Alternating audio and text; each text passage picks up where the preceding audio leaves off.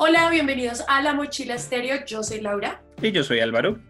Y estamos en nuestra sección de La Mochila de entrevistas, donde como siempre vamos a traer un artista en la semana que tenga su más reciente lanzamiento para que ustedes lo conozcan. En esta oportunidad tenemos una gran invitada. Yo estoy muy feliz porque hemos tenido muy pocas mujeres eh, invitadas, artistas, entonces les presentamos a Juno. Gracias por estar aquí, por aceptar la invitación a La Mochila Estéreo. Gracias por invitarme. Yo también estoy muy emocionada. Ah, bueno, súper. Bueno, Juno, este, primero quiero que nos cuentes un poquito sobre ti para que te presentes y, pues la audiencia te pueda conocer. ¿Quién es eh, Alejandra Vergel? Bueno, Alejandra Vergel es mi real nombre. Em, yo en realidad hasta hace relativamente muy poco empecé como a indagar este mundo de la música. Eh, en realidad yo estudié actuación y no me dediqué a eso tampoco, sino que después estudié gastronomía y fui cocinera por muchos años. Esa fue, digamos, mi profesión por mucho tiempo, pero, pero siempre he tenido como un contacto así con la música, siempre como que me ha gustado de alguna forma y hasta hace más o menos tres años empecé a componer y, y, pues terminó como volviéndose a este proyecto que pues creo que vale la pena mostrarlo hasta donde llegue y estoy muy contenta en verdad. Eh, así que digamos que yo no sería este proyecto musical que estoy empezando a armar ahora. Interesante, interesante lo que dices. ¿Qué te llama la atención de la música? O sea, ¿por qué llegas como a esa decisión de querer dedicarte un poco más a la música y no de pronto a la actuación, que es en donde te formas, o a la cocina? Ok, pues em, yo creo que soy una persona muy curiosa y no quisiera como ser algo para siempre. creo que es como que eh, son temporadas en las que siento mucha curiosidad. De hecho, en este momento, eh, como que mi actual trabajo es que soy docente en un jardín infantil y me encanta. No es algo que querría dejar de hacer jamás. Eh, y vivo constantemente en ese conflicto y es como que me gusta hacer muchas cosas, pero la música pues siempre ha sido algo que ha estado como presente en mi vida eh, tuve clases de canto, eh, participé, digamos, en musicales y cosas por el estilo, pero nunca, digamos, como que me lancé a hacer algo así como más profesional, por así decirlo. Y, y como que me pareció que, que era el momento y, y después como de, de, un proceso muy fuerte, digamos, de cambios muy grandes, empecé a componer y, y, salió como este proyecto que yo sentí que tenía que volverlo como algo más, más serio para mí en, en este momento específico de mi vida, pero me cuesta mucho como decir que soy algo en especial. Okay. Creo que en eso concordamos un montón. A mí también me encanta hacer un montón de cosas, o si no viviría aburrida. Y ya, que, estás, ya que estás mencionando eso, eh, si quisiera saber, eh, ¿y quién está detrás de todo este proyecto, Juno? ¿O estás tú contra el mundo? Soy yo sola, soy yo sola. Em, en realidad, em, yo eh, tengo un amigo que ha sido, digamos, como mi, mentor, piedra y eh, como en todo esto, que se llama Nicolás Adovnik, que es, ¡Ay! Él, hizo nuestro, él hizo nuestro jingle, nuestro, de la música de la mochila estéreo.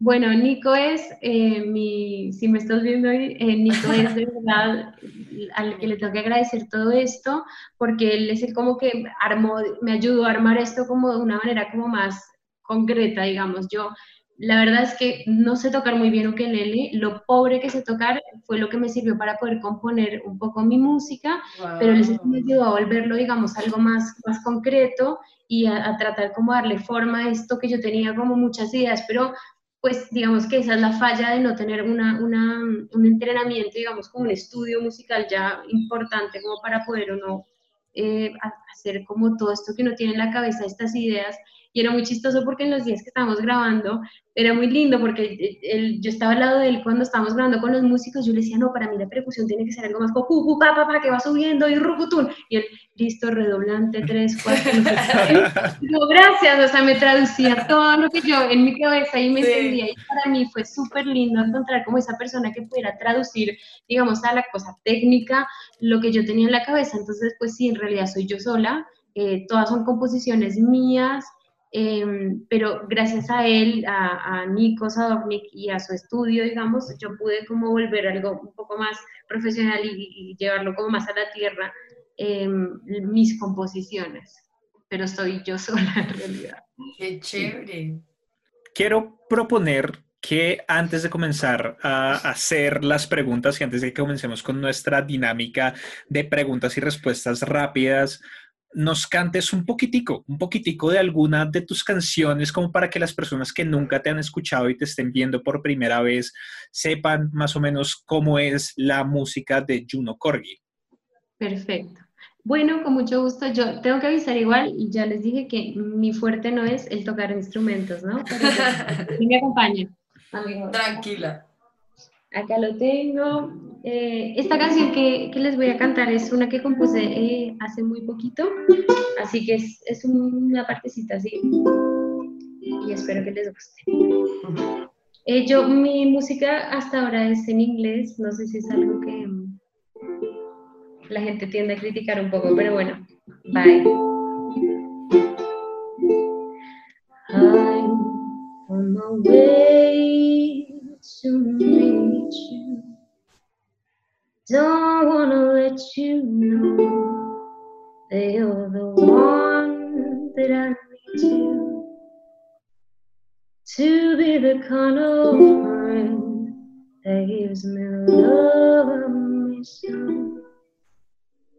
And under this cold rain, find the time to kiss you. Oh, I'm way to meet you. I'm trying to let you know that you're the one that I need you to be the kind of friend that gives me love I miss you. And under the rain,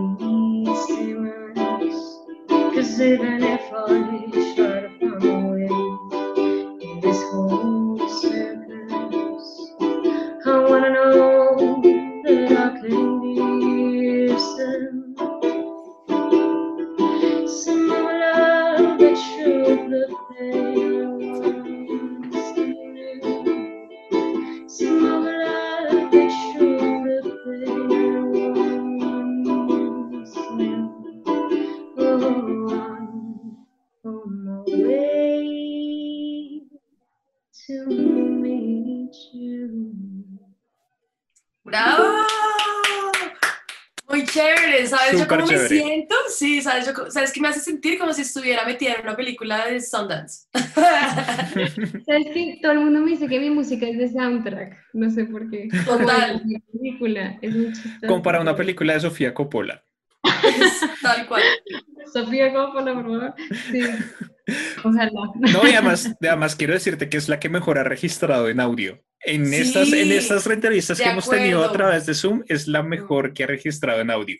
Wow, gracias. Sí, bueno, y es que el, el ukulele está un poquillo desafinado. Yo les dije como que no es mi fuerte tocar, pero No, pero sonó súper bien. Em, Y mira que yo iba a decir lo mismo, Álvaro. Yo estaba pensando mientras ibas tocando y yo decía como, en verdad ha sido la mejor que ha sonado hasta ahora. O sea, el tema técnico de Zoom a veces complejiza las Sí. cosas, pero bueno, ni modo. imagino. Y sí, Entonces, Comencemos. 30 preguntas, 30 preguntas así súper rápidas. Lo primero que se te venga a la cabeza. Ok. Comienza, Laura, por favor. Primera pregunta. Listo, primera pregunta. ¿Por qué Juno? Eh, uy, resumido, porque vieron la película de Juno. Sí. Sí. Bueno, cuando yo estudié actuación me dijeron que me parecía mucho a la actriz y se quedó mi apodo desde hace mucho tiempo, me pusieron Juno. Es así de triste y simple la historia. ok, ok. ¿Cuál fue la primera canción que compusiste? Eh, se llama, em, no me acuerdo, pero es un bolero en inglés. ok. Eh, ¿Qué canción odias, pero aún así te la sabes de memoria? Probablemente todas las de J Balvin. Eh, bueno, ahí está mi pregunta que ya me habías respondido. ¿Cuánto tiempo llevas haciendo música? Creo que toda mi vida, pero en realidad hace tres años. Ok. Bueno, ¿se puede vivir de la música en Colombia? Eh, pregúntenme en cinco años. ¿Cuánto tiempo llevas tocando ukelele? Dos años. Más o menos, sí. Inspiración detrás de tu más reciente lanzamiento, Between My Tears. Amy Winehouse. Ok. ¿Cuáles son esos sueños que te llaman entre lágrimas? Eh, hacer lo que me gusta y poder eh, vivir de eso sin que sea una preocupación. Ok. Mensaje de Juno a su audiencia. Eh, no hay género, ni tiempo, ni lugar para la música. Ok. ¿Tocas o quieres aprender a tocar algún otro instrumento aparte del ukelele? Uf, amaría tocar piano, pero siento que es muy tarde. Es como si quisiera ser bailarina ya. Nada, nada, nada, nunca es tarde. nunca es tarde, nunca es tarde. Es más, yo me compré un ukulele hace nada y estoy ahí dándole. Entonces, bueno, ahí vamos. Ahí vamos. Eh, um, ¿Cuál fue la primera conexión con la música? Eh, mi papá. Eh, mi papá siempre nos ponía música todos los domingos, Queen o Juan Luis Guerra. Ese fue como... ¿Cuál es la primera persona a la que le muestras tus canciones? Mi hermana. Sí. Ok. Eh, um, si fueras una película, ¿cómo te titularías? La joven vida de Juno. ¿Con qué micrófono grabas en casa? Eh, este, es un pequeño micrófono que en todos los aeropuertos creen que es una bomba o un dildo. Hermoso micrófono que está muy destruido, pero gracias a él le puedo grabar. Ay, qué lindo, me encanta. Es chiquitito, sí. ¿Qué marca es? Esta, no sé, aquí, eh, Samsung.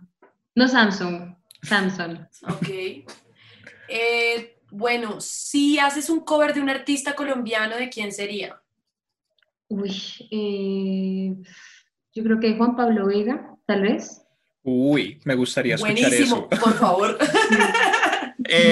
Y bueno, yo he estado viendo, tienes varios videos en tu canal de YouTube, tienes unas publicaciones en Instagram sobre canciones que has grabado desde tu casa como muy recientemente. ¿Cuántas canciones has escrito en cuarentena? En cuarentena, yo creo que por ahí unas ocho canciones en cuarentena. ¡Wow! ¡Qué productividad! Muy bueno. Mucho eh, tiempo. ¿De qué tipo de publicación serías portada?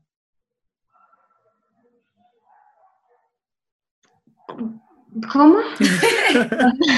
¿De qué tipo, digamos, si te dijeran, ok, quiero que hagas parte, no sé, de un producto o de una campaña en especial, eh, si pudieras escoger de qué tipo de publicaciones te gustaría hacer como la cara?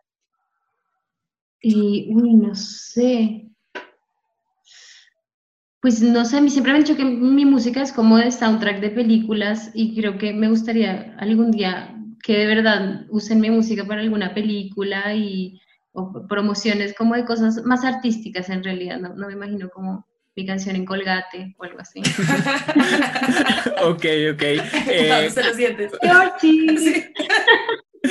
¿Cuáles son tus mayores influencias musicales?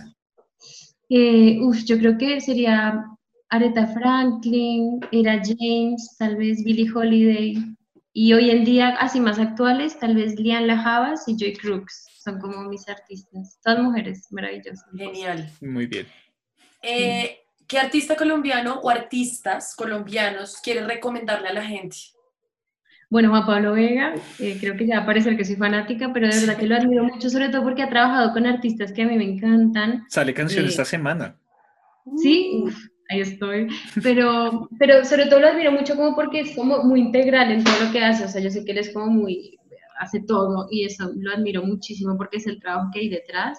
Y hace poco descubrí, bueno, los carrangomelos por siempre, Nico Sadovnik, que es el equipo de él. Y hace poco descubrí una, una chica que me parece que tiene una voz espectacular. No sé si tiene ya como material al aire, sé que hace muchos covers y su nombre es Ari Villalba, la descubrí en redes y tiene una voz espectacular, sobre todo un cover que hizo de Coco, recuérdame, si lo pueden ver, de verdad que hermosa, hermosa voz. ¿Cuál es tu canción colombiana favorita? Uf, mi canción colombiana favorita, em, uy, qué difícil. Me siento muy mal porque no sé si lo que estoy oyendo ahora es música colombiana, sinceramente. Em, y no quiero volver a Juan Pablo Vega porque creo que ya va a pasar a la obsesión. Sí, Como tranquila, cálmate. Podemos editar, poner delfines al nombre. Sí, en verdad, em, no se me ocurre ahora en este momento, la verdad. O internacional, ¿no? O esa Sí. está más adelante, Álvaro, ¿sí? ¿no? No. O de otro. Ah. Pues internacional creo que ahora estoy obsesionada con la última canción que sacó Billie Eilish, que ya sé que es como súper em, mundial ya, pero de verdad es que es muy admirable la música que está haciendo esa niña. Así que esa, estoy como obsesionada con la última canción que sacó Billie Eilish. Ok. ¿Por qué cantas en inglés? Creo que em, porque la influencia que tengo musical ha sido un poco como de- en inglés siempre y no sé por qué, porque tampoco me considero como muy diestra en el inglés, pero, pero como que me han salido las, las em, composiciones así. Creo que hay como una forma de decir las cosas en inglés que a mí me ha servido, digamos, para poder componer más fácil. Em, pero también estoy componiendo en español, ya próximamente lo no pero ¡Ay, qué chévere! pero, pero sí, no sé, en realidad, eso es un, un temor que he tenido siempre, digamos, a la Y, crítica. y si quieren escucharla cantar en español, vayan a su canal en YouTube. Ella tiene una canción que se llama Volveremos, que es en español. Eh, ¿Cuál fue la última canción que escuchaste hoy antes de esta entrevista y todo esto? Hoy, antes de esta entrevista, eh, ay, qué vergüenza. Em, el triste de José José, porque es la que estaba Ok. Es- Em, si tuvieras un Guinness Record, ¿en qué sería? Em, wow. Qué buena pregunta. Son y preguntas que- que uno no se hace, sí. pero es como... Qué buena. ¿En qué sería mi Guinness Records? Creo que Por ejemplo, el mío, te voy a dar un ejemplo mientras piensas. El mío Gracias. es, em, ¿se acuerdan de la, de, de la coca? sí. Yo soy un as. Siempre fui la mejor. O sea, yo tendría un Guinness Record con decirles que me hice, creo que en- yo tenía como que, como unos 12 años y, me, y era una dura en la coca y tenía una que era de Coca-Cola. Y era así transparente, como blanca con roja, la recuerdo mucho. Y la amaba y me- yo me hacía de 200 seguidas, conejitos. Así. Bueno, yo creo que mi Guinness Records iba a sonar, no sé si, bueno, pero em, creo que se me da muy bien em, cómo hacer juegos para niños. Ahora que estoy, digamos, incursionando en esa profesión, eh, me sorprendo todos los días como el- la cantidad de juegos que puedo inventar, que hasta no sé de dónde salen. Creo que es juegos para niños y Sí. canciones. Sí. Mucha creatividad. Que si no triunfo en esto, pueden seguirme en mi canal de canciones para niños. Ok, ¿a quiénes les vas a agradecer cuando te ganes tu primer premio? Uf, eh, a mis hermanos, a mis papás y a Nico, a Nico Sadovnik, para siempre. Eh, um, bueno, define tu vida en una canción. Eh, en una canción que ya existe. Sí. Wow, qué pregunta, señores. Está muy buena. Quería prepararme un poco más para esto. Em, una canción. Bueno, creo que la mía, Between My Tears. Ok. Ok. sería. Válido, validísimo. ¿Qué viene para Juno Corgi? Eh, yo creo que es seguir componiendo. Yo no quisiera presionarme, digamos, a tener que llegar a algo en especial. Eh, solo seguir sacando la música que me salga en el momento que me salga. Eh, pero viene un bolero, es lo único que puedo decir Bueno. con certeza. ¿En qué se diferencian Juno de Alejandra Vergel? En que Juno es música y Alejandra es muchas otras cosas. Ok, y ya para ir terminando, por favor, dile a todo el mundo dónde pueden encontrarte en las redes sociales. En las redes sociales, bueno, em, estoy en YouTube como Juno Corgi, eh, con mi último single, o mi primero en realidad, esto Between My Tears. eh, después estoy en Instagram con Juno Corgi también, juno.música es mi Instagram. Y recientemente abrí Twitter, pero yo no sé usar eso, así que sinceramente estoy malísima para las redes, perdón. Eh, creo que es Juno Corgi también. Así que- Gracias, gracias. Lo siento, sí. La peor millennium de la historia. Es que yo, no, Twitter y yo, Twitter y yo no tenemos buena relación, la verdad, para ser honesta. Yo soy muy mala con las redes, sé que ahora todo funciona así, como Sí. que tiene que ser así, pero me cuesta muchísimo, en verdad, como estar constantemente subiendo contenido y esas cosas, me cuesta.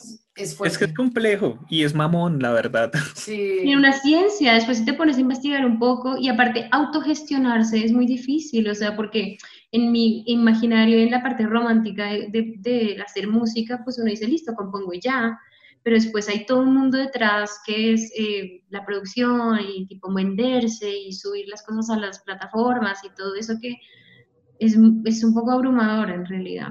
Eh, y si ya de por sí no eres bueno en eso, eh, puede ser todavía más eh, retador.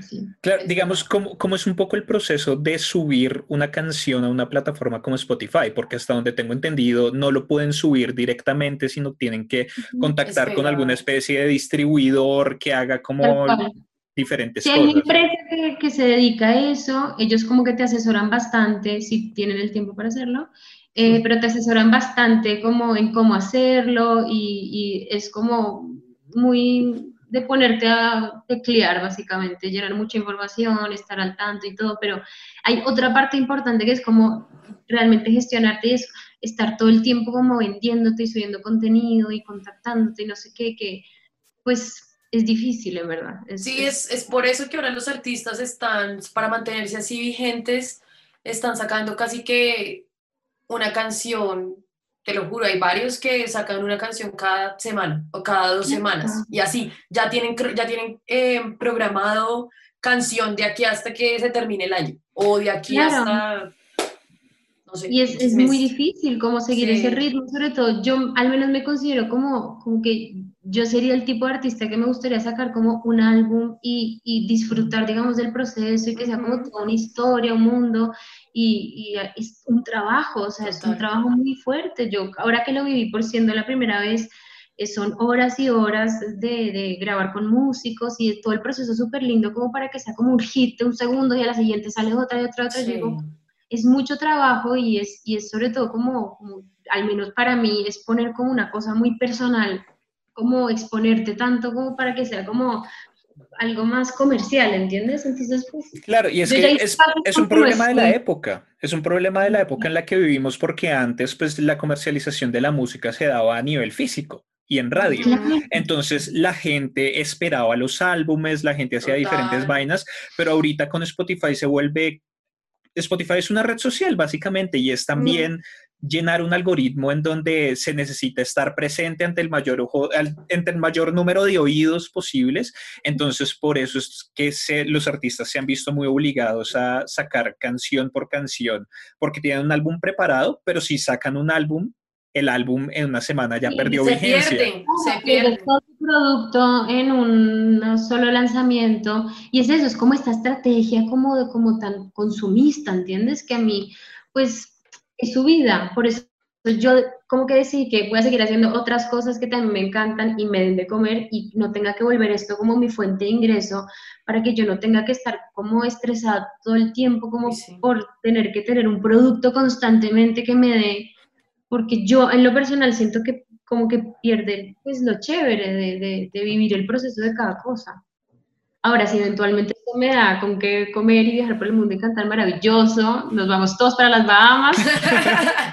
pero, pero mm, mm, creo que no es mi fin último, digamos. O sea, yo quiero cantar y ya, es eso.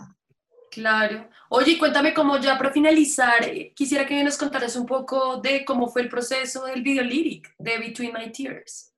Bueno, eso, eso es algo también muy lindo y es que ahora en esto de autogestionarse, pues eh, aparecen amigos maravillosos que uno le quieren ayudar y creen en ti. Así que un amigo que tiene un estudio que se llama La Rambla me dijo, yo te hago el lyric video, eh, me encanta. Y pues el de amigo así espectacular me lo hizo y, y pues pude, digamos, sacarlo así, porque tampoco sé hacer esa parte, obviamente, ¿no? Así que sí, fue gracias a él, digamos, que pudimos sacar ese lyric video, que es eh, el, un favor de amigo, que también tiene etiqueta de las Bahamas prontamente. Genial, sí, tienen que verlo, a mí me encantó, pareció hermoso, la verdad. Sí. Junto con la canción también. Sí, entonces ya saben dónde encontrar Juno Corgi en todas las redes sociales. Por favor, aquí las van a estar viendo, pero igual vayan, síganla en Instagram, vean sus videos en YouTube, escuchen su canción Between My Tears en Spotify y aquí ahorita más tardecito en la mochila de entrevistas número 2. Entonces, muchísimas, muchísimas, muchísimas gracias por aceptar esta invitación y darnos un espacio en tu día para aparecer en la mochila eh, de entrevistas. Eh, y sí, gracias. sí, muchísimas, muchísimas gracias. Gracias, gracias a ustedes. Perdón que no respondí maravillosamente sus preguntas. No, es más, la idea es que sea así espontáneo, o sea, que la gente que como, uy, momento, o sea, como... me estoy preparando algo más como calor frío, montaña, nieve, ¿sabes? Como... ¿entiendes? Pero no. Ok, pero entonces, antes de dejarlos con Between My Tears de Juno Jorge, nos despedimos de ustedes, nos pueden encontrar a nosotros en todas las redes sociales en arroba la mochila estéreo, a Laura en Laurita Siva con C y con B pequeña y a mí en arroba no sabemos nada de. Me acompaña Laura, me acompaña Alejandra y nos vemos o nos escuchamos en una próxima oportunidad. Hasta luego. Chao.